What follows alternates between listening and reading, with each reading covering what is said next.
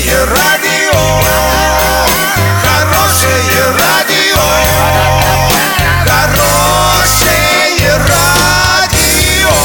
Радио Шансон. С новостями к этой минуте Александра Белова. Здравствуйте. Спонсор выпуска «Строительный бум» ИП Халикова РМ. Низкие цены всегда. Картина дня за 30 секунд. Почти 7,5 миллионов рублей потратят на покупку нового жилья пострадавшим при пожаре в поселке Никель. Россия открывает границы для транзита санкционных грузов. Подробнее обо всем. Подробнее обо всем. Почти 7,5 миллионов рублей потратят на покупку нового жилья пострадавшим при пожаре в поселке Никель. Об этом сообщает пресс-служба Урской администрации. Эти деньги не могут пойти на покупку строительных материалов. Постановление подписал временно исполняющий обязанности губернатора Оренбургской области Денис Паслер. Предполагается, что помощь получат не только собственники сгоревших домов, но и те, кто в них проживал.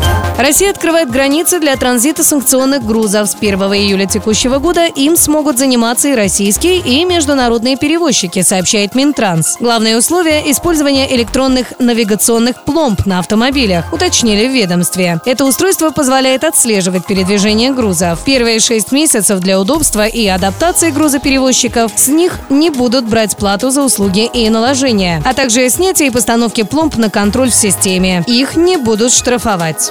Доллар на сегодня 62,52, евро 71,23. Подробности, фото и видео отчеты на сайте урал56.ру. Телефон горячей линии 30 30 56. Оперативно о событиях, а также о жизни редакции можно узнавать в телеграм-канале урал56.ру. Для лиц старше 16 лет. Напомню, спонсор выпуска магазин «Строительный бум». Александра Белова, радио «Шансон Ворске».